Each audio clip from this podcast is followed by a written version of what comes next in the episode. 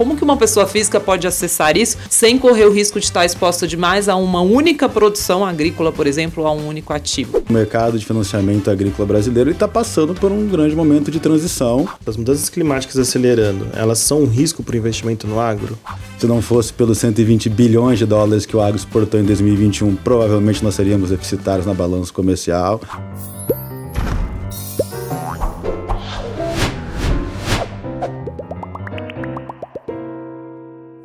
Olá, estamos aqui no Bilhões no Divã. Hoje a gente vai falar de um tema que está muito pop e que eu já confesso que conheço muito pouco. Talvez seja o tema que eu trouxe no Bilhões no Divã que eu menos conheço. Então vou aprender muito aqui junto com vocês. Meu conhecimento agro assim é de hotel fazenda. É basicamente esse. Mas estou muito bem acompanhada do Guilherme Belotti. Guilherme é economista agrícola formado pela Exausc USP, mestre em economia aplicada e hoje é gerente de consultoria agro no Itaú BBA foi analista no Rabobank, está no Itaú desde 2013, há bastante tempo, onde já começou como analista de consultoria agro. Então, respira agro no seu dia a dia. E do meu lado, Guilherme Rey, que Olá. é o CTO da Speech, toca tecnologia lá e conhece agro, assim, tem intimidade com o tema? Pouco, também vou aprender bastante. A gente tem bastante pergunta para ele hoje. Outro Todo. Guilherme na mesa. Outro, dois Guilhermes na mesa. Vou chamar de Belote Gui para a gente não errar aqui. Boa. É, muito do nosso público tal, também talvez esteja mais parecida comigo, que não conheça tanto de agro, né? A gente fala muito de investimentos. Mas, assim, é pouco comum, e aí eu até estava refletindo um pouco sobre isso, né? Talvez porque agora o agro tenha começado a interagir mais com o tema dos investimentos. Mas a gente vive num país em que a pauta exportadora é agro, mas no dia a dia, no mercado financeiro, a gente fala de é, dólar, a gente fala de bolsa, a gente fala de juro, mas é muito raro a gente comentar o preço do milho, né? Não é o é tipo verdade. de pergunta que costumam me fazer numa live. Então eu queria entender assim primeiro, né? Por que, que o agro de repente está virando um tema tão pop no mundo dos investimentos? Primeiro, obrigado. Lu, Ai, desculpa, obrigado. nem agradecer. Ai, que mal educada. obrigado. Bom dia, Belote. bom dia, bom dia. É um grande prazer estar aqui com vocês e compartilhar um pouquinho desse mundo que, que enfim, que nós temos vivendo aí ao longo dos últimos anos e, e tentar contribuir um pouquinho para a educação do que foi possível nós conseguimos compartilhar aqui. Eu acho que pergunta super pertinente, né? O agro é uma, é uma das locomotivas da economia brasileira e quando nós olhamos aí sobre a ótica de participação do PIB, o agro hoje é 20, 27% do PIB nacional. Quando nós olhamos aqui sobre a ótica da balança comercial, se não fosse pelos 120 bilhões de dólares que o agro exportou em 2021, provavelmente nós seríamos deficitários na balança comercial uhum. e todos os reflexos que isso vai trazer para para as transações correntes, enfim, para a vulnerabilidade do Brasil do ponto de vista externo. E, e, o que eu acho que tem trazido o agro para os holofotes, principalmente sob a ótica dos investidores de crédito, isso já tem acontecido há algum tempo, é, tem a ver com toda essa resiliência do agro. Né? A gente não pode perder do radar que parte relevante dos negócios do agronegócio, é importante comentar também que o agronegócio é formado por diferentes negócios, mas parte relevante dele ele é composto por produtos que são negociados internacionalmente é, e trazem por si só essa, essa, esse componente antifrágil da economia brasileira aqui. Né? Quando nós temos um período de economia um pouco mais frágil, geralmente isso é sentido através de uma depreciação da moeda local que torna os produtos nacionais ainda mais competitivos é, na arena internacional. Né? Eu acho que isso ajuda, esse, esse componente anticíclico tem começado a entrar no radar dos investidores de maneira geral. Mas eu acho que além disso. É, acho legal a gente explicar um pouco isso, é, né? perguntar. Que é a questão de. imagina que o Gui aqui é um agricultor, né? E ele estava lá exportando, sei lá, alguma coisa que a gente exporta muito: milho? Soja. Soja. Ele é lá um exportador de soja, né? Aí o dólar sobe muito contra o real, o real se desvaloriza, você está né, disposto a. Você está, na verdade, ganhando muito em dólar. Quando você chega aqui importa esse dólar, esse dólar é muito dinheiro, né? Porque uhum. afinal o real se desvalorizou, né? Então, esse monte de dólar que começou a entrar aqui na nossa pauta exportadora, né, foi muito bom ano passado, na verdade. Né? Foi um, movimento, um momento que estava tudo dando muito errado né, no mundo dos investimentos. E quem investiu em agro, eu vi de gestores de multimercados, por exemplo, escolhendo commodities agro para botar dentro da carteira, que foi bom. Né? Acho que foi uma das poucas coisas que salvou no portfólio. Né? Exato. É, acho que tem esse elemento aqui que, que a dolarização dos produtos contribui né, nesses períodos de depreciação da moeda. É, grande parte dos produtos agrícolas eles são menos é, elásticos, né, a choque de renda, né, tem um, uma inelasticidade um pouquinho maior. Geralmente você consegue consegue postergar, por exemplo, o consumo de um bem durável, mas a alimentação você não consegue postergar. E foi isso que nós vimos em 2020, por exemplo. Uhum. Nós vimos o setor crescendo aí, o, o, PIB do agronegócio, de acordo com o CPE da Exalc, lá cresceu quase 26% em 2020, ao passo que a economia nacional decresceu, né? Uhum. quase 4, 4,5%.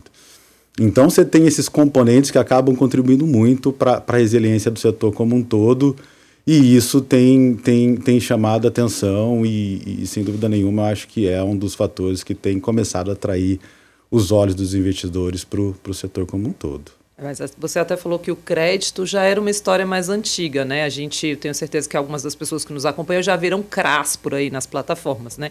Que são os tais dos certificados recebíveis do agronegócio é, mas que não é assim tão amigável para a pessoa física. Vai, quando não tem proteção do fundo garantidor de crédito, as pessoas ficam um pouco mais preocupadas em investir e tal. Mas via fundos de investimento, muita gente já tinha. Eu vi o tema chegando assim de vez no mercado, pelo menos de fundos que eu acompanho, com o nascimento do Fiagro, né? É, que é um fundo novo. Eu acho que seria legal você contar um pouquinho para o pessoal aí o que, que é o tal do Fiagro, porque de repente tem um monte de gestora criando Fiagro. Claro. Se você me permitir, Lu, eu vou dar um passo atrás, vou comentar um pouquinho do que está acontecendo no mercado de crédito agrícola no Brasil e, e, e, da, e, o porquê estão surgindo essas, essas alternativas de financiamento. Né? Então, acho que é importante, nós temos no radar que o mercado de financiamento agrícola brasileiro está passando por um grande momento de transição é, em que o espaço fiscal né, para nós conseguirmos acompanhar o avanço do setor com créditos subsidiados, o crédito rural, por exemplo, está ficando cada vez mais limitado. E, por outro lado, o setor vem crescendo a passos largos ao longo dos últimos anos, então você tem uma certa dificuldade de ter esse, essa, essa oferta, né, conseguir acompanhar toda a necessidade de capital de giro, de investimento de capex do setor.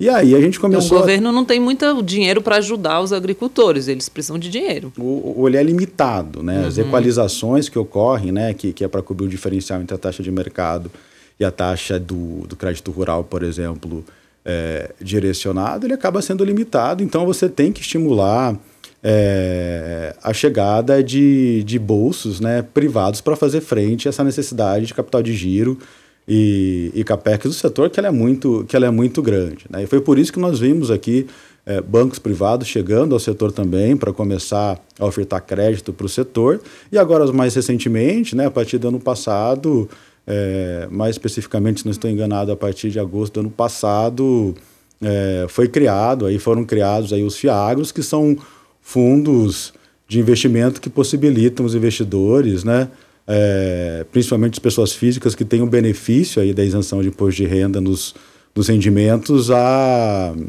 a colocar dinheiro para ser, a investir para esse dinheiro ser alocado em ativos do agronegócio. E é por isso que a gente viu essa, essa avenida começar a ser pavimentada. Aqui. Hum. Como nós falamos aqui, essa estrada rural, aqui, essa estrada de terra começar a ser pavimentada. Mas esses fiagros a gente pode, como pessoa física, colocar dinheiro e isso efetivamente chega na mão como um crédito para para o produtor rural. É basicamente isso. é esse o caminho. Né? Você tem basicamente três diferentes tipos de fiagro, através de um chassi de FII, de FIDIC ou de FIP. Uhum. É, o que a indústria, é, o que está mais comum na indústria nesse começo de fiagros aqui são, são através do mercado de crédito mesmo, através do mercado de um chassi de FII de maneira geral. Né? Mas é, é um Desculpa, Lu. Não, pode Mas explicar. acho que é, é, inexorável cada vez mais, isso faz parte de uma, de uma tendência inexorável que deve acontecer ao longo dos próximos anos desse da participação né, do crédito privado no modelo de financiamento do setor. E, e, aqui, se você me permitir uma segunda derivada, Lu, acho que aqui tem, e isso traz movimentos super relevantes. Né? É, acho que isso exige, de maneira geral, é, do pessoal da Faria Lima entender um pouquinho a realidade do agronegócio. Sentir um preconceito.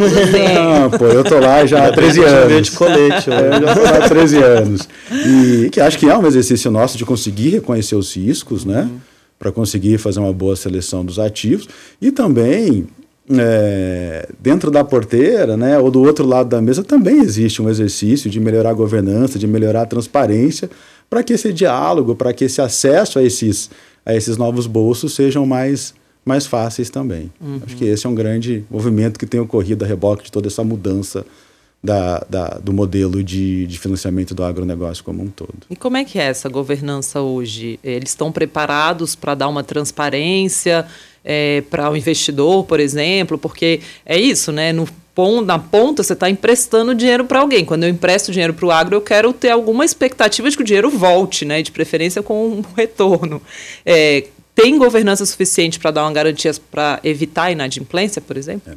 Aqui eu acho que nós temos é, é, temperaturas diferentes aqui. Eu acho que o setor ele é relativamente heterogêneo. Você tem alguns segmentos da cadeia cujo, cuja governança já é, um, já é muito mais avançada e você tem outros ainda que nós estamos em um processo de, de, de implementação de maneira geral. Né? Acho que principalmente quando nós voltamos os olhos para dentro da porteira, né, para os produtores rurais, você vê uma diferença muito grande do ponto de vista de governança dos produtores. Né? É, mas existem algumas forças que têm contribuído para a adoção, enfim, de, de, de, de, governanças mais sofisticadas lá da atividade rural. Acho que a primeira delas é a própria mudança geracional. Né? Antes, quando você era Antes, quando a fazenda era tocada por um, pelo proprietário por um dono só, era muito mais fácil. Ele decidia o que plantar, ele decidia o que, como vender, como comercializar, quando comprar. Depois deixa, deixou de ser uma fazenda de um dono só, passou a ser uma fazenda de uma propriedade de irmãos. Aí ele vai deixando de ser uma propriedade de irmãos, vai passando a ser uma propriedade de primos, né? E aí virou isso, bagunça. Aí isso por si só você precisa ter uma governança para trazer perpetuidade para esses negócios.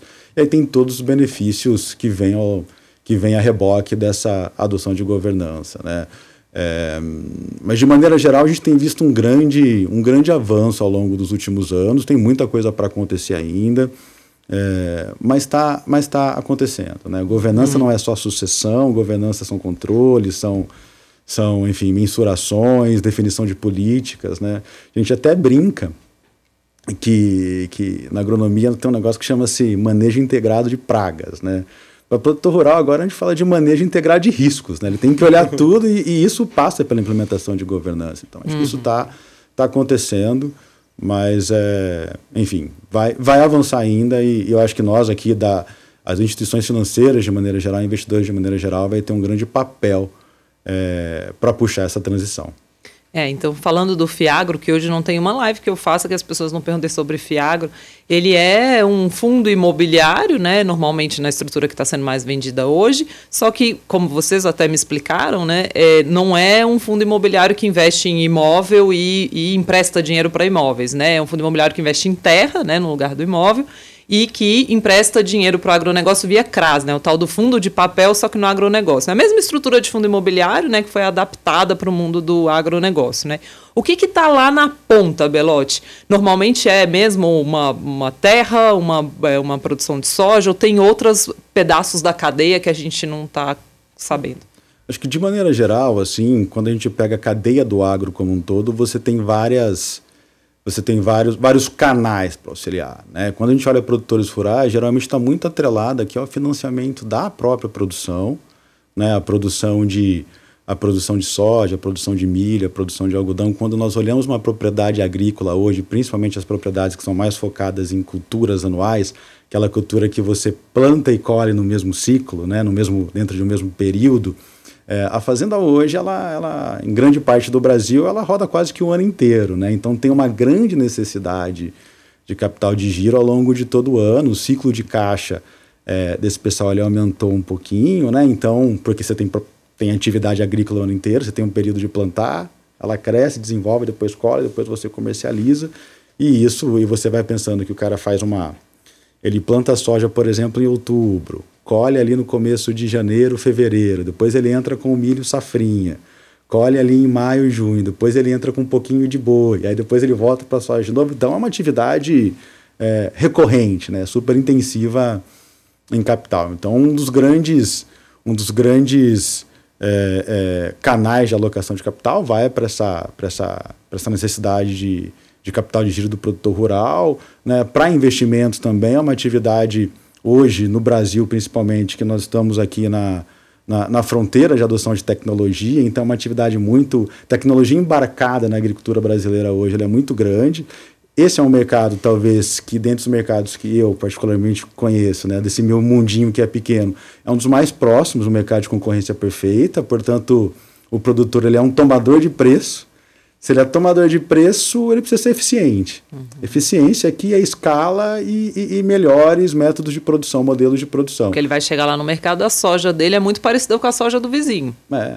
Aí o preço é o mesmo. Ele vai ganhar aquilo. Então ele tem que economizar dentro de casa. Exato. Preço formado internacionalmente, faz uma paridade de exportação, chega, você não tem capacidade de influenciar basicamente nada, por isso você tem que deixar o seu custo mais eficiente, é isso. Né? Exato, né? Gui, exato. Então é escala ou adoção de tecnologia, eu acho que isso é, é, tem impulsionado aqui a, também uma grande, um grande aumento de investimento que a gente tem visto no setor. Então você tem necessidade de capital de giro, e capex. E quando nós vamos aqui para os outros elos da cadeia, é, a realidade é muito parecida. Né? Você pega um frigorífico, uma revenda, por exemplo, né, que precisa antecipar os insumos para os produtores e recebe depois que eles colherem. Então você tem todo um prazo safra, por exemplo, para ser para ser para ser financiado, né, que também é, é, o capital de giro da revenda e aí abre espaço para que para que os canais, para que os investidores, enfim, os fiagros, os créditos privados também ah, contribuam para suprir essa essa lacuna aqui, para fechar essa lacuna. Eu quero falar de SD, meio ambiente hoje ainda, que eu acho que o pessoal do chat aí que está assistindo uhum. já deve estar tá comentando, porque foi a pergunta que eu mais recebi na caixinha quando eu abri para as pessoas que nos seguem. Mas eu queria falar um pouco sobre essa questão do risco, né? Você está falando de a gente financia uma plantação, por exemplo, e depois a plantação tem que vir, a colheita tem que vir, tem que ser vendido o, o, o produto, né? E é, para quem assistir filmes aqui, eu, eu, com meu conhecimento agro profundo aqui hoje, a gente a gente vê muitas a situação de ah, plantou, aí veio uma geada, destruiu a plantação, né, e tal, e a gente fica com isso na cabeça. Quais são os riscos e como controlar os riscos para que eu não fique a ver navios com o dinheiro que eu emprestei para plantar soja? Não, perfeito. Excelente pergunta. Uh, acho que isso está muito atrelado aí, é que a, a, produção, de maneira geral, é uma indústria só aberta, né? Portanto, muito exposto aí ao cenário climático. E nós temos observado aqui é, é, que eventos extremos têm acontecido com mais frequência, né? Acho que, de maneira geral, assim, o que, que é importante, né? Conseguir reconhecer quais são as, as regiões do Brasil que são mais estáveis, né? Para que você possa alocar é, o seu crédito em região mais estáveis. Acho que isso é super importante. Você de fato não consegue controlar o clima, né? Não uhum. tem. Se não choveu, não choveu. O que aconteceu agora, por exemplo, no Rio Grande do Sul, na parte sul do Brasil, na Argentina, em parte do Paraguai, pegou um pouquinho sul do Mato Grosso do Sul. Você, São Pedro, fechou a torneirinha num período de reprodução das plantas, reprodução da soja, reprodutivo da soja, precisava de água, não tinha água, isso acabou impactando é, a produtividade consequentemente, a saúde financeira dos produtores é, nessa safra. Né? Mas acho que é super importante reconhecer quais são as regiões mais estáveis, né? é importante reconhecer o histórico operacional desse produtor rural para ver se ele é um bom produtor, se ele não é um bom produtor. É, é, isso você pode é, compará-lo com benchmarks regionais, né? entender se ele está bem, se ele está mal. Se ele está muito mal, por que, que, que, que ele está mal, o que, que justifica, entender se isso de fato é algo, foi algo pontual ou historicamente ele performa, performa muito pior do que os pares aqui. É, e do ponto de vista de, de, carteira, do ponto de vista operacional, uma das grandes estratégias é você pulverizar. Né? Você está disperso nas mais variadas regiões, com exposições nas mais variadas regiões, para minimizar esses impactos climáticos. Né? É, ainda assim, voltando sobre a lógica do produtor, existem maneiras de mitigar um pouquinho esse risco. É né? claro que, novamente, é difícil você. Se não choveu, é muito difícil. Mas você tem seguros agrícolas hoje, que principalmente para o pequeno produtor rural, isso, isso, isso é mais comum. Você tem é, é, alternativas de manejo, de fazer perfil de solo para que você consiga é, absorver a veranicos. Veranicos são períodos curtos, mas de, de pouca chuva, né? É, com pouco impacto nas plantas de maneira geral. A gente tem visto também variedades né, de sementes, de, de sementes de soja, de semente de milho, que são cada vez mais adaptadas aqui para as é, mais diferentes especificidades regionais. Então, isso acaba possibilitando você você, você mitigar esses riscos como um todo. Assim. Esses dados que você falou que você pode pegar, fazer benchmark do produtor e tal, eles são realmente usados para poder gerenciar esse risco, porque, pelo que eu entendi, são dados que são mensurados e, ah, bom, dependendo disso, eu consigo mitigar o risco de se eu vou emprestar dinheiro para esse cara ou não. E na representatividade do agro hoje para pequenos e médios produtores, como isso funciona? A gente consegue olhar para isso, para todo mundo? É. Porque eu imagino que seja difícil, né? Você não consegue saber esses dados de todos os produtores. Como é. que o pessoal faz daí? O que você pega, assim, acho que tem duas grandes maneiras, Gui. É, uma é através de dados públicos, né, de dados, o IBGE, quando você vai lá na pesquisa agrícola municipal, ele mostra uma série histórica de produtividade uhum. por município, inclusive. Né? Então você consegue comparar com a, com, com, a média do município. Aí você, obviamente, você precisa de uma segunda conversa para entender quais são as diferenças que podem existir. E uma segunda maneira é através de uma base privada mesmo. Né? Se você já está muito tempo no mercado, você vai conseguindo formar a sua base privada, aí você vai conseguindo estabelecer layers de, de ou estratificação de, por escala, por região, enfim, acho que isso acaba acaba contribuindo para essa comparação. Né? Mas obviamente aqui, é, obviamente não, novamente acho que é super importante ter essa, essa, essa análise quantitativa, mas uma análise qualitativa também. Ela é super importante para entender os porquês. Às vezes é uma estratégia dele gastar menos insumos, mas produzir um pouco menor. Talvez não seja o ótimo agronômico, mas pode ser que seja o ótimo econômico. Uhum. É, eu, aqui a gente está falando, né, até para as pessoas entenderem, o Belotti ele é consultor agro do Itaú há muito tempo. Então você ajuda, na verdade, até o banco a avaliar o risco de crédito da pessoa que está pedindo dinheiro emprestado com frequência, né? É, o que, e você fala dessa análise quantitativa e qualitativa, que eu falo muito, por exemplo, quando a gente avalia fundos também, né? No Basto Quant também tem o Quali. Quando você olha, e eu vi nesses últimos tempos, desde que o CRA nasceu, né? Nossa, eu lembro mais ou menos do CRA nascendo, acho que eu estou ficando bem. é, eu vi muita coisa sendo oferecida para a pessoa física, em plataforma e tal, né? Como é que você vê assim os riscos desses produtos? Você acha que as pessoas físicas estão preparadas para identificar o risco? É melhor investir? Como que uma pessoa física pode acessar isso sem correr o risco de estar exposta demais a uma única produção agrícola, por exemplo, a um único ativo? Fazer essa pulverização que você falou. Ah, aqui é super, é super importante é, se dedicar um pouquinho ao entendimento do risco aqui. Eu acho que aqui você tem você tem diferentes níveis e setores de exposição. Né? Quando nós falamos de produtores rurais, é uma lógica de avaliação de risco. Quando nós vamos para um frigorífico, por exemplo, a lógica de avaliação de risco é um pouco diferente, e assim para os mais variados elos da cadeia. É, de maneira geral, eu acho que é super importante é, entender, aqui acho que talvez aqui até o meu desconhecimento do processo de tomada de decisão da pessoa física como um todo, mas eu acho que assim, ler muito bem os prospectos, entender quais são os fatores de risco que estão, que estão listados nos prospectos e também fazer um cross-checking disso com outros com outras com outras opiniões, eu acho que é super importante para para conseguir ter uma visão mais acurada dos, dos, dos riscos dos papéis, assim, para fazer um double check, para testar e ver se de fato aquele é, a estrutura como o papel foi montado e como, enfim, a operação foi montada traz traz vantagens, traz segurança para o investidor. Né? Eu acho que aqui, de maneira geral, assim, que, que, que eu tenho como premissa, quando olho todos os elos da cadeia, enfim, olhando o agro como um todo, eu acho que isso talvez não deveria ser tão diferente para os outros segmentos da economia também. Né? Acho que é sempre olhar uma operação que, do ponto de vista financeiro, é, a probabilidade de sucesso é sempre muito grande, né? e a estrutura de garantia ela é super relevante, mas ela não é uma condição ela não é condição é, para a alocação do ativo. Ela é contingencial, ela é super relevante, né? Assim, na, se tiver algum problema, ela é super relevante para você fazer frente aí a, a, a, a, retomada do seu capital principal, a retomada do principal, mas acho que a decisão do crédito ela não deve ser não deve ser levada pela garantia, mas sim pela capacidade de geração de caixa da operação como um todo, né? Então acho que ter, ter um olhar para isso é super, é super relevante. E aí, novamente, cada elo da cadeia ela tem a sua lógica, ela tem a sua exposição de risco, tem a sua, tem a sua receitinha de bolo aqui. Então, acho que é super. Não tem aqui um, um entre aspas, aqui uma, uma solução para todos, um one size fits all. Mas é, acho que eu diria que são esses dois grandes componentes. Olhar a capacidade de geração de caixa da operação e aí a estrutura de garantias, mas a estrutura de garantias não pode ser o principal fator que determina aqui a alocação do capital. Ela é super importante. De garantia para se deu tudo errado. Você não quer que chegue nela. Exato. É contingencial. Ela tem que acontecer, ela é super importante, ela resolve muito, mas não dá para.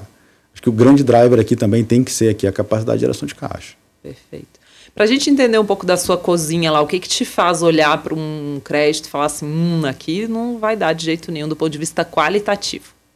Ah, aquele, a gente tem alguma um conjunto de fatores, né? Mas eu acho que olhar a qualidade da operação, olhar aí os os ratios operacionais, ver o quão distante eles estão das médias de mercado, se estão distantes, entender um pouquinho da, da os porquês. Eu acho que essa parte operacional para uma atividade que ela é tomadora de preço, ela é super relevante, você precisa ser eficiente.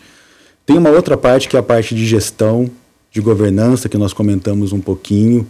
Isso é, é super relevante quando nós pensamos aqui em operações de longo prazo, em perpetuidade do negócio.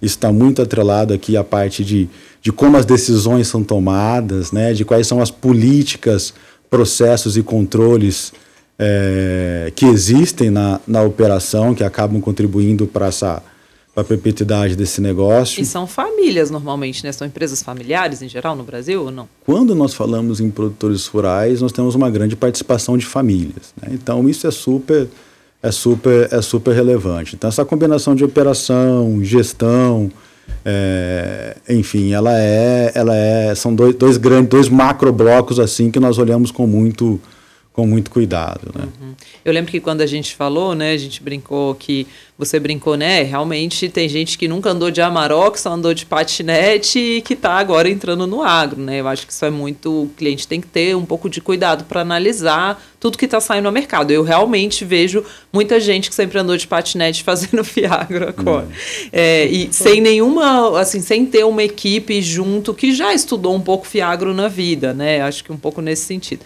É, o que, que você, a, a sua equipe é, acabam encontrando lá na ponta? Assim, como que é esse esse dia a dia mesmo, vocês conversam, porque a gente vê, por exemplo, no mundo da análise de fundos, eu visito, eu converso, eu converso com concorrente, funcionário, ex-funcionário. É mais ou menos esse tipo de análise que vocês fazem no agro? Ah, é, é, muito parecido aqui. Nós vamos estar muito próximos, né? Conhecer, ir lá tomar um café, falar com o proprietário, ir rodar lavoura, ir rodar uma xerifada. Pão de queijo, dor de leite. É, as visitas são regadas geralmente a uma a uma gastronomia refinada aqui. Nós comemos bem, geralmente. Gostei viu? do seu trabalho de repente. é ótimo, é ótimo. Então, essa proximidade é tá, é, é tá sempre coletando informações, tendo uma visão do negócio como um todo. E ver, como é que, e ver se, o, se o discurso ele reflete nas atividades do dia a dia também. Uhum. Então, ele é um. Esse, esse, esse tá próximo, esse cross-checking aqui é super, é super relevante. Né? A gente brinca né, de de que é, é muito mais importante você andar, assim, a proporção da Maroc versus o patinete acho que é super relevante para essa operação, principalmente quando nós falamos aqui do mundo de produtores rurais, enfim. Já passou uns apertos assim, ficou na estrada? Ah, já, já bastante, né? Assim, a gente ah, o, o Brasilzão no interior é muito, é muito gostoso e às vezes você vai, não tem, não tem hotel e fura pneu. é, mas a minha vantagem aqui especificamente que geralmente eu vou e vou visitar com os nossos é, offices comerciais que ficam na região, né? Então eles sabem todos os atalhos, também nos ajudam, nos ajudam bastante. Mas aí, ixi, eu lembro uma vez que eu vim de Pimenta Bueno de Rondônia até até Valinhos de de, de carro. De Rondônia até Valinhos? De gol, eu lembro gol, gol sem ar, sem som. Nossa. sem som. Sem som. Tinha nem uma música. Dois dias, foi super. Aí pneu fura, aí você tá longe da enfim, a época, né, isso foi. Bem, a época não tinha nem. não tinha celular, enfim, era muito sinal escasso, é muito. Mas é muito, é muito legal, assim, que você aprende é, rodando, viajando, estando próximo, é algo que é super. É super. É super insightful, assim, de maneira geral. Muito importante estar lá, sentir essa pulsação. O que, que você acha que o mundo agro tem a ensinar para Faria Lima? Uhum. Um, Excelente pergunta, assim. Eu acho que eu não sei se tem ensinar, mas uma maneira que eu gosto de ver que o nosso, acho que a simplicidade do nosso interlocutor, eu acho que é uma uma característica que eu particularmente gosto muito, assim. Né? Geralmente quando nós falamos com o proprietário rural, é, principalmente pelos valores que nós temos das terras hoje no Brasil, nós estamos falando com, com milionários ou bilionários aqui. E, é, e é muito interessante você ver a simplicidade, o carinho, o respeito com que, com que eles tratam todo mundo. Então, acho que isso é uma coisa que eu particularmente levo para para minha vida. Assim. Acho que independentemente da posição, da onde você está, você ser respeitoso, carinhoso, amigável, acho que isso nunca, nunca é demais. Aqui nesse caso é melhor pecar pelo excesso que pela falta, e isso é uma coisa que a gente vê com muita frequência, muita frequência aqui nesse nosso mundo, nesse nosso mundo agro. Muito legal. A gente tem uma sessão aqui. Ah, não, antes da sessão, queria perguntar de tech, né? Vai é, ter começou a, a falar e a gente. Você até falou sobre isso, a Lu até ontem comentou é. que hoje em dia o pessoal fala muito que o agro é pop, né? E a gente queria saber se o agro é tech. Você falou que existe essa questão da eficiência, que o pessoal está trabalhando, mas como que tá isso na prática? Como você vê isso no, de Rondônia para Valinhos. Como é que é? Perfeito, Gui. Mas só voltar um passo importante falar. Eu não falei que na Faria Lima tem isso, na Faria Lima tem isso, mas acho que para mim, assim, que eu gosto esse, esse, esse aspecto que eu comentei do carinho, da proximidade, eu acho que é muito, tem muito valor. Mas aí Não, já é. gerou o corte, já.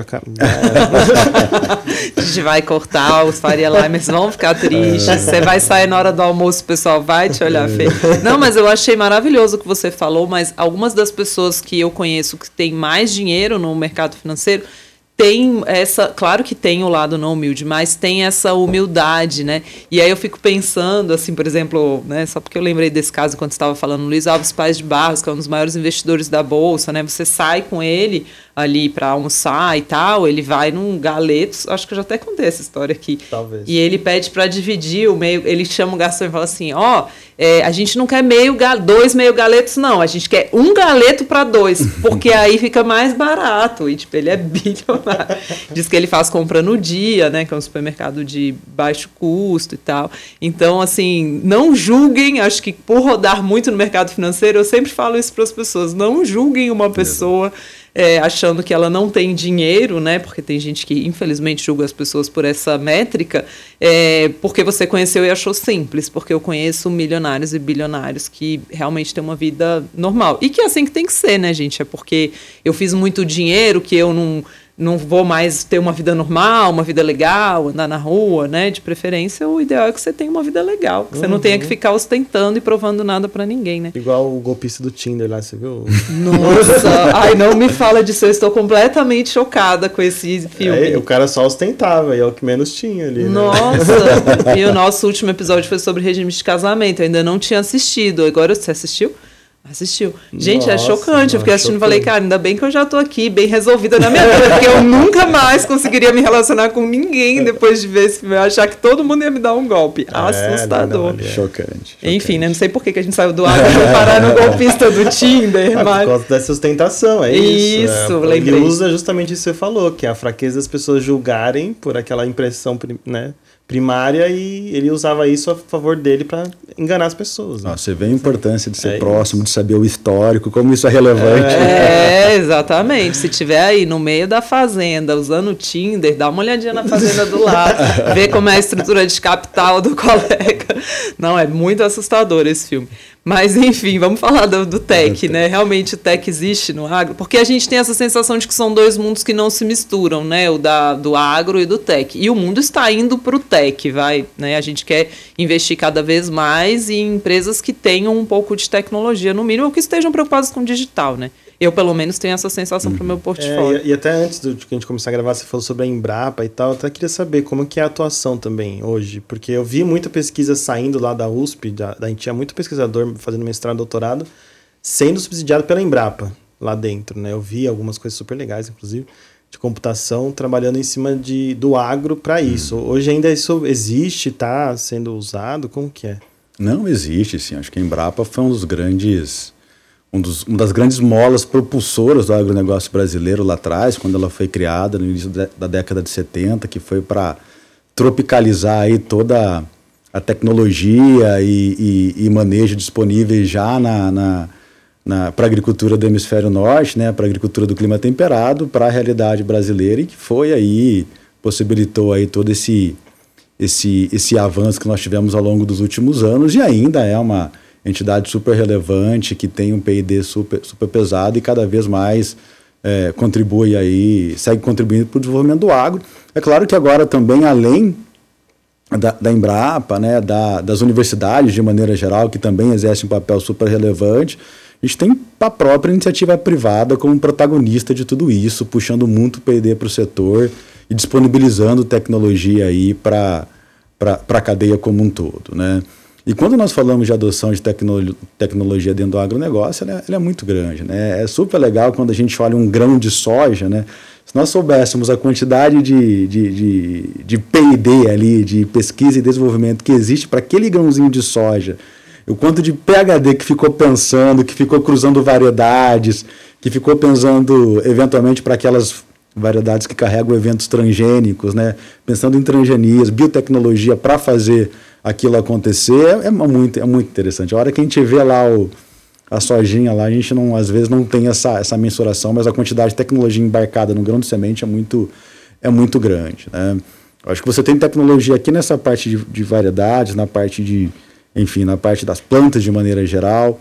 Você tem tecnologia na parte de máquinas e equipamentos agrícolas, e aí é um avanço muito grande. Né? Isso tem levado a um ganho de eficiência é, super relevante ao longo dos últimos anos, tem muita coisa para vir ainda. Né? A gente até e, e, além disso, até desculpa, além disso, você tem também agora uma tecnologia que está chegando muito ao escritório, né, possibilitando inclusive nessa melhora de gestão, na melhora de governança, na melhoria de controles, na melhora da tomada de decisão, é, de tal sorte que quando existe uma existe uma uma variável que os economistas gostam de olhar para ver a, a, a eficiência da economia como um todo, chamada produtividade total dos fatores. Né? Então, de maneira geral aqui, e bastante simples, aqui a gente pode ler como produtividade. Produtividade de capital, produtividade de, de, mão de obra, enfim, de outras coisas, mas quando a gente pega, tentar um trabalho do Humberto Spolador aqui, professor Humberto Spolador, foi professor do INSPER agora lá da Exal, ele comparou aí a produtividade total dos fatores da agropecuária com da, da economia brasileira como um todo, e você vê a produtividade total da agropecuária crescendo a taxa de 3% ao ano desde o início da década de, de 80, ao passo que da economia total do Brasil aqui andando praticamente de lado. Acho que isso reflete essa adoção de tecnologia. E quando nós olhamos também, Gui, a evolução da área plantada no Brasil e comparamos com a evolução da produção, a gente vê essa boca de jacaré se abrindo e essa diferença são ganhos de produtividade, né? Então, e mais, a produção crescendo mais do que a área plantada. Mais proporcionalmente a área plantada. Então, isso é reflexo de toda essa adoção de tecnologia. Quando você vai, é, quando você entra numa colheitadeira de algodão, por exemplo, uma colheitadeira de algodão que hoje, sei lá, deve custar 2 milhões de dólares, 2 milhões e meio de dólares, o nível de tecnologia embarcada ali é um negócio... Nossa, um, custa 2 milhões de dólares uma colheitadora, é, colheitadeira de algodão. É, super, o nível de, de, investimento é super, elevado, assim, é um tecnologia embarcada super, super avançada. Assim. O que, que ela faz de legal? Ah, ah, ela faz bastante coisa de legal. Além de já colher o algodão e deixá-lo enfardado ali na. Já, já, já, já. já, é. sai já sai aquelas caixinhas de algodão que você compra na farmácia. É, cotonete. É. Se você pegar as colheitadeiras de soja, passo que elas vão colhendo soja, já vão pegando já vão já vão estimando as produtividades, enfim, vai para o GPS, já tem hoje tratores né, autônomos, enfim, tem uma série de, de telemetria para você coletar o dado, esse dado já é direto para para a gestão, para a gestão conseguir tomar a decisão ah, mais rápida. Pra... De dados, eu ia perguntar isso. A dados também tem. Eu acho que esse é um grande avanço. Assim. Eu acho que isso vai possibilitar a agricultura, né? Se nós olharmos ao longo dos últimos anos, nós começamos a adotar de maneira geral um negócio chamado agricultura de precisão, em que você deixou de fazer o manejo da fazenda um só para todo, você começou a dividir a fazenda em pequenos talhões para conseguir, enfim, gerir melhor tais talhões, né? E agora a gente está caminhando para uma agricultura de indivíduos até, né? Eu acho que isso uma hora vai acontecer, você vai ter uma precisão tão grande, uma quantidade tão grande de dados para analisar que vai possibilitar você ser cada vez mais assertivo para atender as necessidades de cada plantinha que está lá. Eu acho que esse é, o, é um dos caminhos que a gente chega ao longo dos próximos anos. E você vai conhecer mais cada plantinha. Vai conhecer mais cada plantinha. Ai, que bonito. Isso é bem legal. Né? Isso é bem legal. É. Bom, a gente tem uma sessão aqui que é a sessão caos, em que a gente pede para o convidado, para a convidada, para contarem um caos aí que viveram né, ao longo de sua história. Pode ser um caos inusitado, um caos de mercado financeiro. Então, joga a vinheta aí do caos.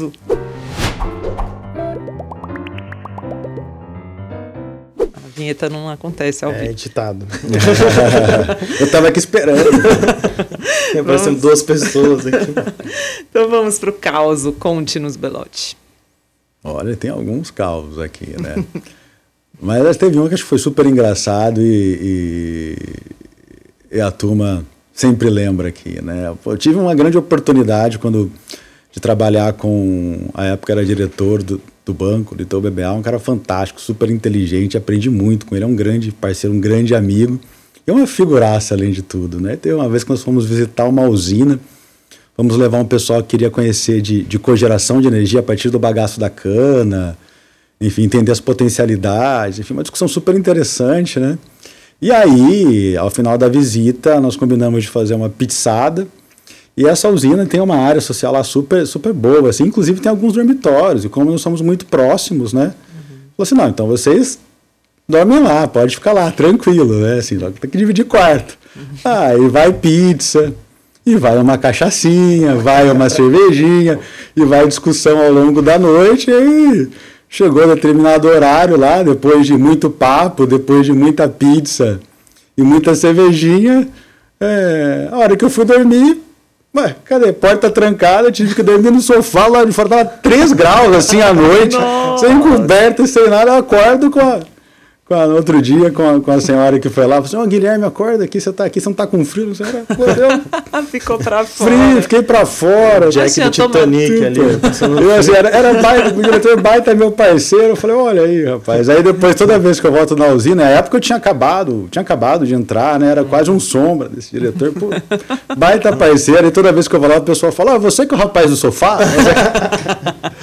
Imagino que ele não liberou crédito para essa usina. É, foi super, super. Foi super bacana, assim, todo mundo, assim, a, a usina, uma usina tem, geralmente tem bastante colaboradores, e principalmente os mais antigos, falam, ah, você que é o rapaz do sofá? Você que é o rapaz do sofá? Rapaz do sofá? Mas essa Legal. foi, mas tem, enfim, algumas, mas essa foi... Eu sou sempre lembrado quando eu vou lá como rapaz do sofá, né?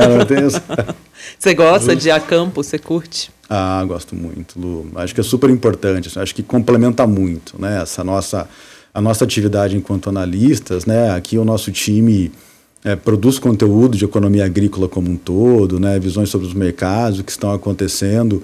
É, essa combinação de escritório e visitas a campo, ela traz muita traz, joga muita luz sobre o que nós estamos fazendo, né? E, e nos, e nos faz ser cada vez mais assertivos das nossas avaliações também. Então, acho que isso é super importante e saber o que está quente também, né? O que está afetando, o que está acontecendo, o que, que causa preocupações, né? O que são oportunidades, o que são riscos de maneira geral, né? Eu brinco que a nossa atividade, se tivesse que resumir a atividade da da consultoria agro é looking for delta, que é sempre procurando deltas, o que pode mexer o ponteiro é, do mercado, tanto conjunturalmente, mas quanto estruturalmente, já que, enfim, nós olhamos uma perspectiva mais de longo prazo. E estar tá ali na ponta é super, é super importante. Vocês conseguem identificar quando vocês vão a campo se uma plantação vai bem, se é, é meio sobre isso ou não? É mais sobre entender se a gestão está sendo bem feita?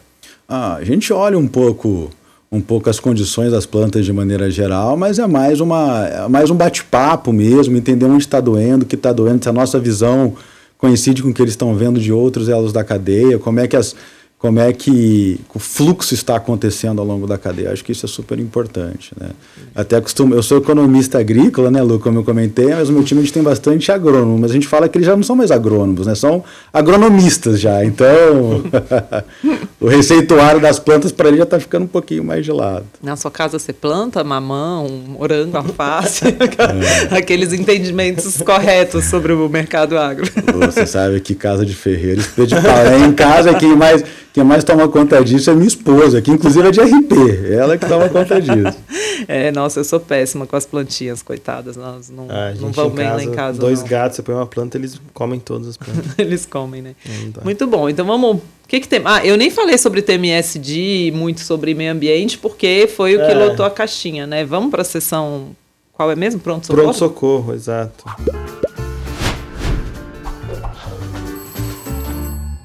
A Lu sempre abre a caixinha, se você acompanha aí o Bilhões no Divã, siga a Lu no Instagram, porque ela sempre abre a caixinha um dia antes, dois dias antes, né, Lu? Para o pessoal Arroba perguntar. Seabra Luciana.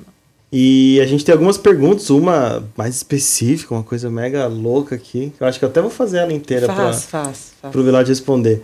O, o, foi o. Não, mas deixa eu só explicar. Eu abri Ah, a tá caixinha agro, eu não falo de agro no meu Instagram. Normalmente É. falei, gente, não vai vir nada aqui, né? Vai vir como nasce a mandioca, não sei. Mas aí apareceu essa pergunta, então eu acho vai que ela vir merece ser Fazendas de milho em Itu produzem milhões? Nossa, Guilherme! Desculpa. Essa é tipo entrevista com especialista na Tata Werneck. Adorei. Excelente. É, mas olha essa pergunta aqui, Belade. O conflito na Ucrânia pode afetar a cadeia de distribuição de cloreto de potássio e isso afetaria nosso agro? É Nossa. assim. Eu não sei nem pra que que se usa o Eu cloreto também de não sei, potássio. Se você mas- puder começar por aí, a gente agradece. Claro. Não, excelente pergunta. Assim, A gente já achou também. E, certamente quem perguntou deve acompanhar o agro. Ou né? era E- muito bom ou era muito ruim. binária, né?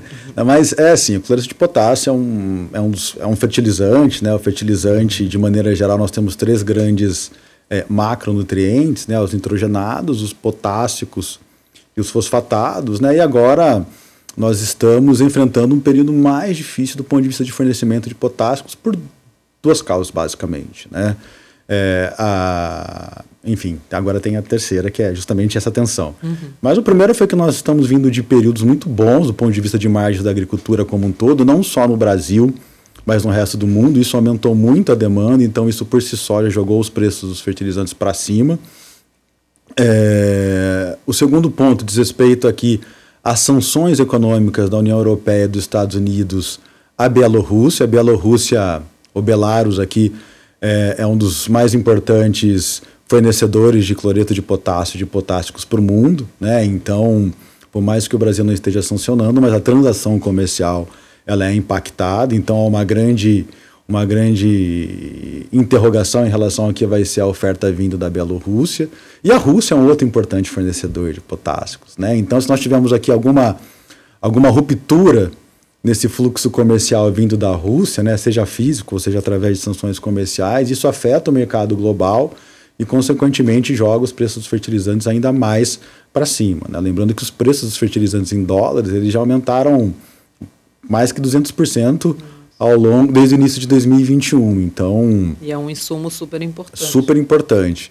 E se caso nós tenhamos aqui um- uma ruptura mais duradoura, isso certamente, além de afetar preço, há sempre uma preocupação com, com disponibilidade plena de maneira geral. Né? Então acho que esse é um assunto super relevante, está na pauta, está todo mundo olhando, acompanhando de perto para ver quais serão os desdobramentos aqui para o agro como um todo. Caramba. Hoje o, o agro, na verdade, então, assim, você falou, o preço já está formado, né? É, quando um, um produtor, por exemplo, ele começa a produzir, ele já tem, ele faz head, por exemplo, ele já tem uma ideia de quanto ele vai ganhar no final, a maior parte faz, ou não? É realmente uma grande surpresa o que vem no fim.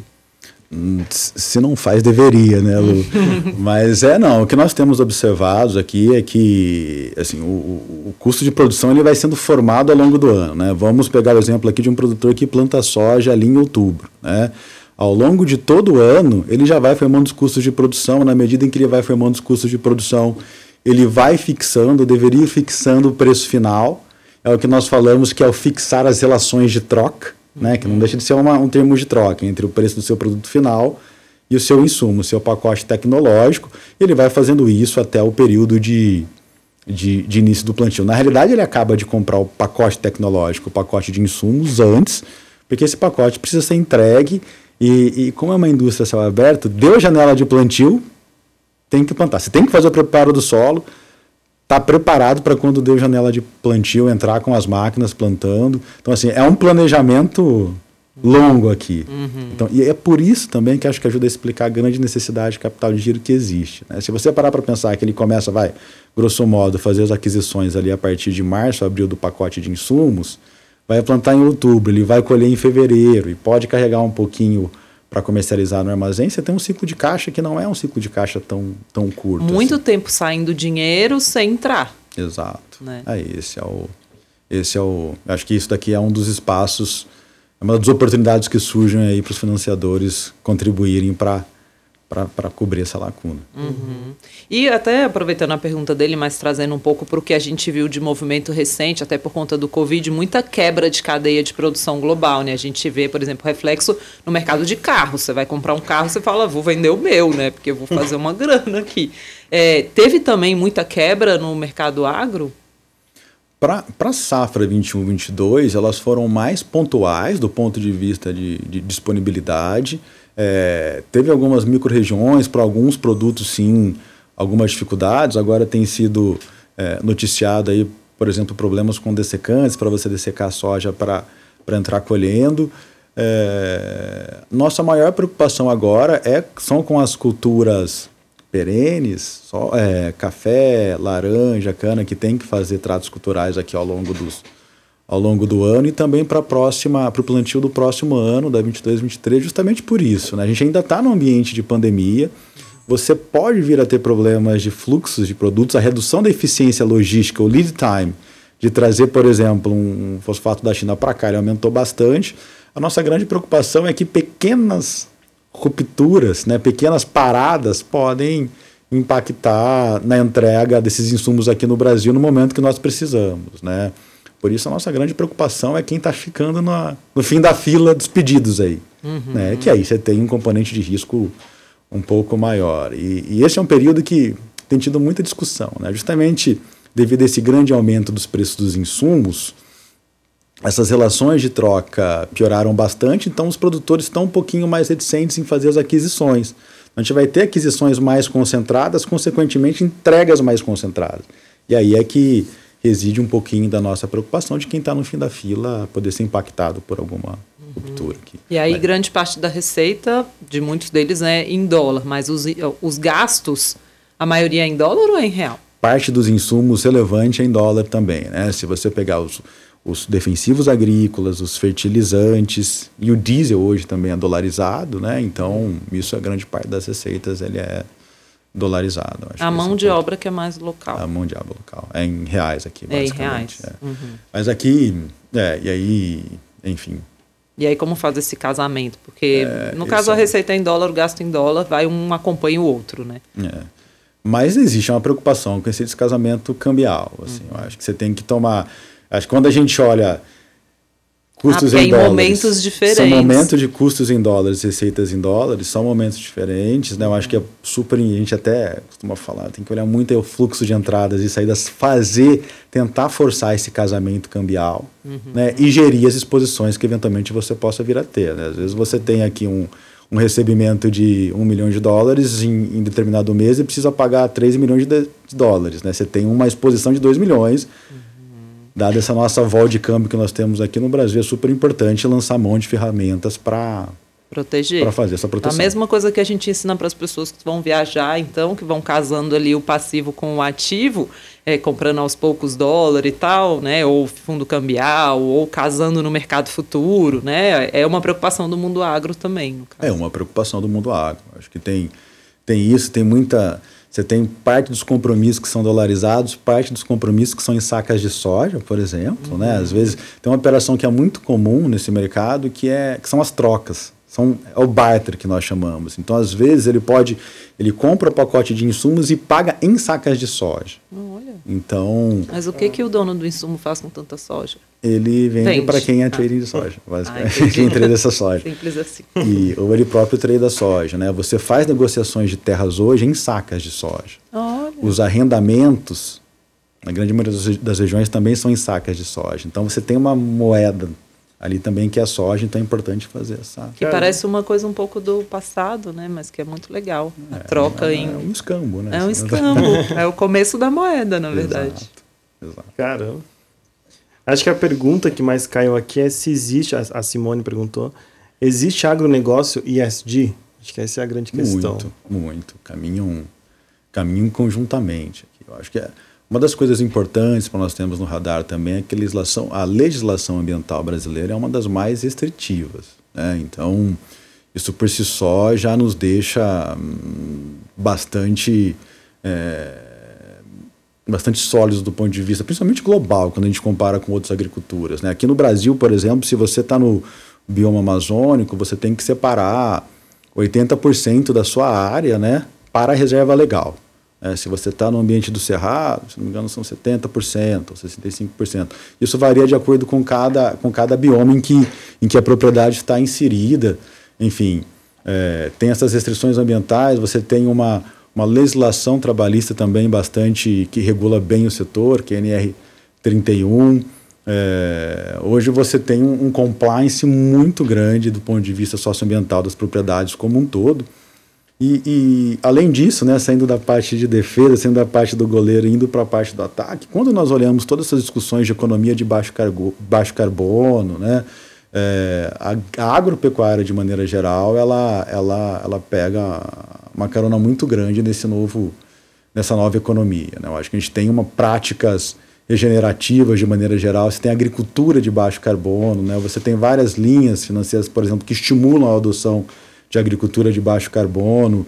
Nós... Que é o quê? Um juro mais barato para quem faz agricultura de baixo carbono? Exato. Né? Você tem o programa ABC, por exemplo, que estimula isso. Você tem as, próprios, as próprias instituições privadas criando os produtos que incentivam, é, enfim, essas práticas é, ambientais, que é para estimular o delta, né? aqui a causar as mudanças. Quando nós olhamos aqui do ponto de vista da, da matriz de energia, né? quando nós falamos em, em, em em, em esverdear, por exemplo, a matriz de combustíveis, de combustíveis líquidos, aí vem os biocombustíveis, aí tem tanto o etanol quanto o próprio biodiesel, e agora também o diesel verde que surgiu, e isso olha óleos, isso usa óleos vegetais, isso passa pela produção de produtos agrícolas. Então a gente tem aí um caminho muito grande para a agricultura para agricultura, enfim, pavimentar também ao longo dos próximos anos e contribuir com essa, com essa nova economia de baixo carbono. É um grande, é um, é um grande flanco aí ao longo dos próximos anos. Para quem não veio acompanhando aqui, né, até recomendo o podcast com o Fábio Perovic, que fala sobre ESG, mas ESG tem a ver com né, sustentabilidade, governança, questões sociais, e quando você mescla investimentos com isso. Né? Quando vocês vão conceder crédito, Belote, vocês levam em conta questões ESG? É, tem toda uma diligência né, super super relevante para isso, levamos em conta sim. E, e nessa mudança, né? além de, ser um, de ter essa diligência SD, agora também promovendo, né? estimulando a adoção de novas práticas aqui, enfim, que, que enderecem cada vez mais, principalmente essa, esse modelo de economia de baixo, de baixo carbono. Que... Você acha que o agro brasileiro está avançando nisso? Ah, ele já é bem avançado e está avançando. Assim. Acho que nós temos uma, uma, uma, pegada socioambiental super, super positiva do ponto de vista geral. Né? Quando nós olhamos aqui essa atividade é, agrícola comercial, sem dúvida nenhuma, ela, é, ela, é, ela é, são práticas super, super sustentáveis de maneira geral. Uhum. E, e, é um, e é um ponto, Lu e Gui, aqui, que ele está que ele tá no radar de todo mundo. Aqui. Eu acho que ninguém pode se preterir de olhar isso com muito cuidado, com lupas, porque, enfim, isso traz um, consequências super relevantes para o negócio como um todo. Uhum. É, porque tem gente que pode olhar, e talvez por isso as perguntas da caixinha, e achar que são duas coisas que não se misturam, né? Uhum. Ah, se eu gosto do tema, se eu gosto de investir e, e sob a perspectiva ESG, então o agronegócio não deveria entrar na minha carteira. Pelo que você diz, não, dá para os dois mundos se misturarem. É, na realidade, eles são eles são há uma relação intrínseca entre os dois aqui. Eu acho que é um dos grandes caminhos, inclusive, para a gente é, atingir aí parte dos compromissos que foram assumidos aí na, na COP, por exemplo. Hum. Então acho que tem um são são irmãos siameses, eu diria, que caminham juntos. Legal. Legal.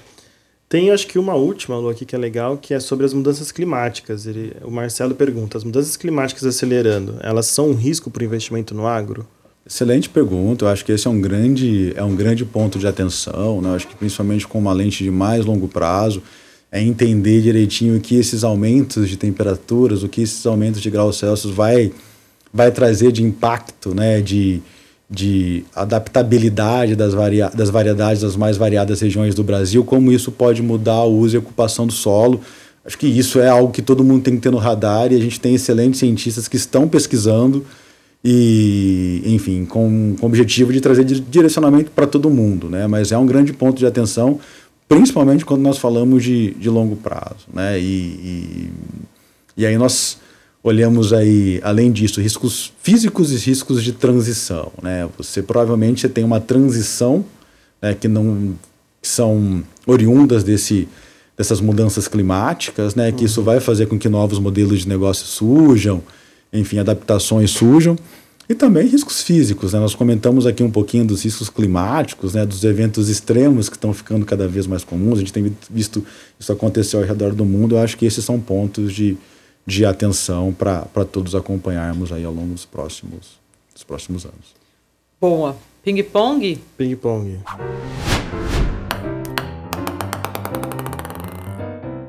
Preparou aí as bolinhas? Tá aqui já. Eu falei pro Belote aqui que a gente faz essa sessão ping-pong para conhecer mais o ser humano que é atrás Exato. desse agroboy Faria Lime.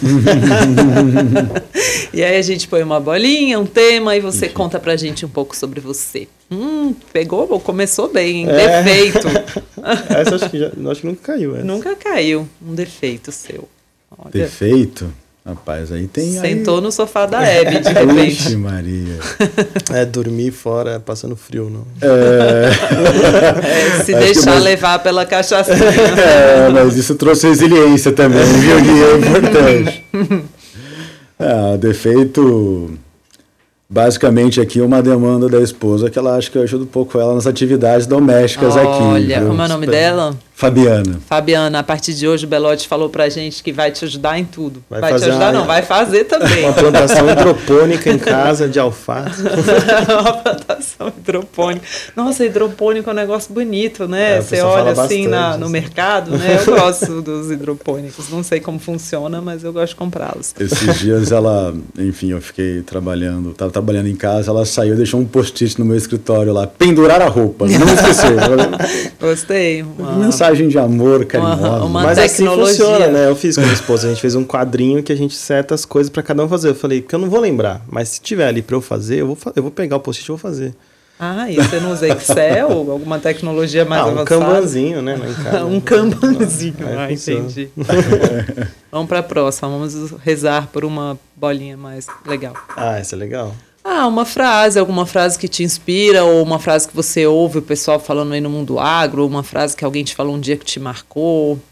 Acho que aqui, talvez trazendo para o nosso mundo, o mundo de mundo agro, mundo de financiamento ao agro, é, eu gosto muito do simples, próximo e para sempre. Ah, eu acho que enquanto financiadores, apoiadores do agro, acho que essas são três Sim, o simples, próximo e para sempre é algo que norteia muito a nossa ou a minha a minha condução dessa atividade aqui de analista agro e, e enfim apoio financeiro ao setor como um todo. Simples, próximo e para sempre. É um bonito slogan. Gostei. É diferente, né? A, a, cultura até do mundo agro tem um pouco de, não sei se eu estou errada, mas né, é, de proximidade mesmo, né? Proximidade, de confiança, de pessoalidade, de intimidade. Eu acho que isso que traz esse ser sempre ser próximo, né, e o, o para sempre. Eu acho que essas elas são causais entre si aqui essas. E para quem trabalha elementos. no mercado financeiro, estuda o mundo dos investimentos e se aproxima, você tem que saber chegar nesse mundo, né? Exato. Porque o mercado financeiro é mais frio, vai. Exato. Então, Exato. você tem que, que você... criar essa proximidade. Muito legal. Tem esse elemento. Vamos Bacana. mais uma? Uma paixão? Ah, tem várias. música sertaneja, porque ah, do agro tem que ser é... música sertaneja. Além da música sertaneja, da viola caipira, eu tenho uma paixão que é café.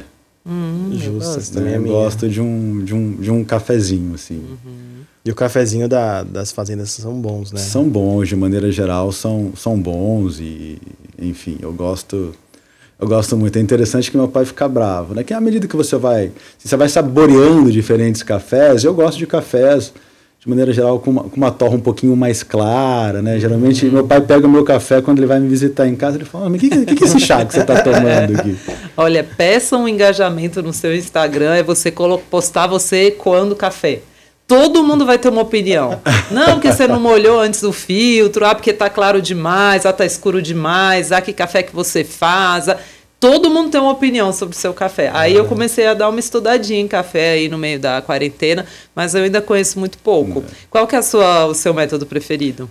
Ah, acho que você tem diferentes métodos. Eu gosto muito de café de coador, gosto muito da, da, da Rariozinha lá. Eu acho que ela extrai bastante a coisa. É, gostosa, assim. É um... Mas também estou aprendendo, assim, longe de ser um, Sommelier de um café. sommelier de café É, aqui, mas um não- barista, mas eu gosto muito de experimentar. Gosto, onde eu vou, fico comprando um negocinho ali, um ali para experimentar. E dos ruins e os bons, mas eu vou tomando. O tal do café do jacu é legal. Você conhece o café do jacu? Não. É um café que o jacu, que é um passarinho, faz o Ah, cocô e as pessoas passarinho. pegam no cocô dele. Já Esses dias falar. eu vi a latinha, até comprei pro meu irmão que adora café de Natal. É caríssimo o tal do café de jacu. É bom isso? Lu, esse eu não tomei. Ah, Eu não tomei. Mas A gente tem aqui o passo. Tô brincando. esse que você tá tomando, a gente pegou direto do poleiro do passarinho. A gente pegou um pombo, chamou ele de jacu e falou, faz aqui. É que existe, na verdade, um passarinho global aí, né? Que é a grande referência, e o jacu é o, Entendi. é o passarinho brasileiro que faz o café. Eu confesso que eu experimentei, achei que não precisava. Podia ter sido um café, não, mas eu conheço Eu pouco. tomei. É, estratégia de branding. Se talvez. inclusive o Jacu quiser mandar pra gente aqui uns cafés pra gente experimentar no programa. Brincadeira. Mas aqui é importante, eu acho que aproveitar aqui a audiência de vocês, porque aqui no Brasil a gente tem cafés muito bons, assim, né? Que todo mundo quando vai viajar vê lá o, o Ram Valdez ali, que são uma- é café super excelente, café Colombiano. colombiano, mas aqui no Brasil nós temos cafés tão bons quanto. Qual que você gosta? Dá uma dica aí. Ah, aqui, eu, pe- aqui eles não são de marcas, né? São Uhum. de produtores, geralmente. Mas o café do sul de Minas, do Mojana, Norte Pioneiro do Paraná, do Cerrado. É, eu vou ter que falar também de todas as regiões de café aqui do Brasil, senão o pessoal fica bravo comigo. Mas aqui, de maneira. Em todas as regiões você tem cafés. Ah, para! que bem bebem muito bem. Olha Cafés ele, que político. muito bem, ele aprendeu no mundo agro que tem que ser amigo de todo mundo. Mas você tem vários cafés. vários Eu fui no Cafés Hotel. Fazer, você falou que de Hotel Fazer, né? Seu nível de agro, eu comprei um café que eles fazem lá e é super bom, cara. É Uma vez bom. um cliente meu me mandou uns cafés, né? Pediu pra mandar e tal. E aí ele me mandou vários embaladinhos e um específico que ele mandou dentro de um potinho de plástico, num saquinho e falou assim: esse é o melhor. E aí eu fui, né? Separei um momento, moí, botei lá. Gente, o café, eu nunca bebi nada igual. Eu falei pra eles, eu devia ter mandado mais o do potinho de plástico, que era o mais feinho ali. Ele mandou Descobre bem qual é, Lu, pouquinho. pra gente falar pra galera. Pois é, eu legal. segui lá o produtor que ele falou, mas assim, é um negócio realmente muito pequeno, muito tava perfeito esse café. Caramba. Eu curto também. A gente ainda é um exportador muito relevante de café. Super relevante de café. super Qual que é a ordem? O que, que a gente mais exporta aqui é soja? É, é um, é um complexo de, de soja, né? Então você pega soja, farelo, depois menor proporção óleo, proteínas animais, né? Carne, carne de frango, carne bovina, suína. Café somos grandes exportadores, né? Maior exportador global. É, suco de laranja, super relevante também. Papel e celulose. Aí depois tem uma vai para um, pra um nível um pouquinho mais granular. Mas assim, temos várias cadeias que são super importantes exportadoras. Aqui merece destaque aqui o nosso pessoal de frutas, né? Que esse ano as exportações passaram de um bilhão de dólares, era muito esperado ao longo dos últimos Nossa, é anos. muita e- fruta para fazer um bilhão de dólares. E você tem polos super relevantes de produção, tanto no sul do país quanto ali no Vale do São Francisco, em Juazeiro Petrolino. Que é o que? Abacaxi? Ali é basicamente é melão, uva, manga, né? Uhum. É, enfim. Eu Brasil é chutando um. É porque no interior de Minas a gente vê muito caminhão de abacaxi. Eu falei, ah, vai, abacaxi. Brasil é um celeirão agrícola aqui do, do mundo. Muito bom. Ah, eu acho que mais uma, vai. Tá bom. Ele está respondendo bem. Um hábito. Hábito. Hábito pode ser quase um sinônimo de mania aqui para mim. É. Mas até. Eu comentei do café, mas eu sou um tomador de café assíduo aqui. Eu acho que eu tenho um hábito. Assim, eu acordo de manhã, duas grandes coisas, né? Primeiro é um banho, depois é fazer um, é coar um café. É, eu E você faz todo isso. dia o, o- um diferente? Porque assim, no dia a dia eu faço, pego qualquer um lá. No fim de semana eu gosto de fazer um diferente. Porque eu não tenho muita paciência dia de semana. É, não, assim, geralmente eu tenho. É, é o que eu tenho lá, assim, eu não vou, eu não vou. Eu espero acabar o. O, o, o lote, né? Aham. Então, abrir um lote, aquele lá, eu uso aquele lote até o fim, né? Uhum. Mas geralmente são lotes razoavelmente. Mas também se dei azar Mas você que coa mesmo. Coo, faço Todo no- dia. Faço um morro, faço ele no ráriozinho. Aham. É, Você pesa daquele que põe na balancinha. ah, agora já vai no olhômetro, Ah, viu, Lu? tá. Agora já vai no olhômetro já. O- enfim, mas eu faço, é um, é um grande hábito aqui. Acordou, toma banho, café. Acordou, toma banho, café. Vocês gostam daquele café da cafeteira italiana que você põe água embaixo? Ah, eu não gosto não. Eu acho Eu tão gosto. prático. Eu não gosto. Acho que fica com gosto esquisito. Ah, eu fico com um gostinho meio É que eu gosto né? daquele bem levinho, assim, azedinho, assim, ó. Assim, não gosto desse mais queimadão. Entendi. Mas eu gosto da prensa francesa também, mas bem de vez em quando. Eu Faria gosto de um que assim, ser- bem transparente, que você olha assim, nossa, parece que tá chafé, como diria minha mãe. É, Eu gosto. é. Mas nosso café é bom, né? Tem café de, de outros países que é meio, bem ruimzinho. né? Nossa, horrível. Toda vez que eu viajo, eu volto com vontade de tomar nosso café. É, Que te servem café- uns cafés. Nossa. É. Eu lembro quando eu fui para Luxemburgo uma vez, até a trabalho, que eu pedi café, né? Falei, ah, tem um café aí. E aí ficou todo mundo meio tenso, assim. Ai, café para brasileira, café para brasileira. aí saíram catando lá uma garrafa. Não, não, esse não, esse não. Cada um programa, gente, tá tudo bem. Eu só quero um café para acordar. Não tô com grandes expectativas sobre o café de Luxemburgo. Porque o nosso café é É reconhecido muito lá bom, fora, é né? Muito bom nosso café. Muito bom. Então vamos encerrar. É isso. Momento Lipoff aqui a gente pede para indicar um livro, ou um podcast, ou um filme, para você trazer uma indicação. Hoje a gente já trouxe um, que é do, do Tinder, né? Como chama? O golpista do Tinder. O golpista do Tinder, mas assim, se você tá numa fase solteira, eu acho melhor não assistir. Porque você não vai querer ver ninguém pela sua Ele é frente. pesado esse filme. É, não, brincadeira, é melhor assistir para não levar um golpe. Sim, é legal. Exato. legal. Aqui, hum, Você tem um podcast, né? Tem Pode indicar o seu aí. podcast, nós Pode. temos um podcast chamado Prosa Agro, em que nós temos duas edições básicas, né? Na sexta-feira de manhã a gente solta um resumão do mercado agro, quatro, cinco minutos com os principais destaques. E mensalmente nós temos um tema mais estrutural que traz, enfim, que é relevante para todas as cadeias do agronegócio que pode mexer o ponteiro. Então, mensalmente a gente solta aí um- uma conversa um pouquinho mais longa, de 20 a 30 minutos, sobre algum tema que nós achamos que é super relevante para o agro como um todo. Então, aproveito para convidar todo mundo Ah, aí para para ouvir um pouquinho do nosso, do nosso bate-papo lá. Eu achei ontem no Google, mas tá no Spotify. Tá em todos os streamings, Legal. né? O Prosa Spotify, Agro. Prosa Agro. Prosa. Agro, Spotify, Apple, enfim. Google. Legal.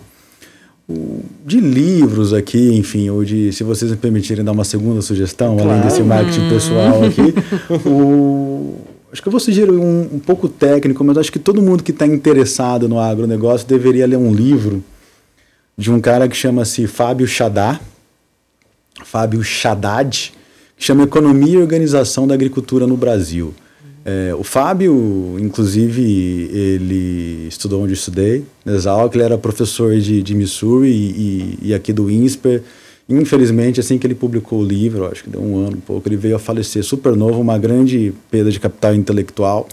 Mas esse livro ele traz uma, uma história da evolução da, da economia agrícola no Brasil, ele estabelece a, a, hum, as principais diferenças regionais que existem, os principais modelos de negócio que existem. Então, operar na região sul do Brasil é diferente de operar no centro-oeste, tem uma estrutura fundiária diferente, tem uma coordenação de cadeia diferente. Acho que todo mundo aqui que tiver um pouquinho interessado no agro, e é uma leitura super gostosa, não é pesada. É, é, Como chama, então? a economia e organização agrícola da agricultura no Brasil. Legal. Do Fábio Haddad, Fábio que é super. Muito obrigada. Obrigada mesmo, Belote. Aprendemos aqui com você hoje sobre o mundo agro. Estamos começando a flertar. A gente ainda acha que a colheitadeira cospe cotonete, é, mas a- aos poucos a gente se tornará mais íntimo. Muito obrigada pela presença. Imagina, é um grande prazer estar aqui com vocês. Eu que, eu que agradeço e eu que agradeço. Fiquem bem, pessoal. Fiquem bem. Obrigada. Obrigado. Obrigada, Obrigado, Gui. Valeu. Bom, é, muito obrigada por você que acompanhou aí o Bilhões no Divã. Se você curtiu esse podcast, se te ajudou a entender melhor o mundo agro, o mundo dos investimentos, já deixa a sua curtida aqui embaixo. Também segue o nosso canal para continuar acompanhando o Bilhões no Divã. E aqui da Speech, né, nós como uma casa de análise seguimos acompanhando esse mundo agro. Estamos aí conversando com vários gestores de Fiagro, foi assim que eu conheci o Belotti, né, não como gestor, porque ele é consultor do Itaú, mas tem uma equipe de gestão lá também. Mas foi assim que eu comecei a me aproximar desse universo também. Eu acho que é muito importante para nós que vivemos num país com uma pauta exportadora agro tão forte, a gente se aproximar também do agro no mundo dos investimentos como uma forma de diversificação, né? A gente se encontra no próximo Bilhões no Divã. Muito obrigada. Um beijo. Tchau, tchau.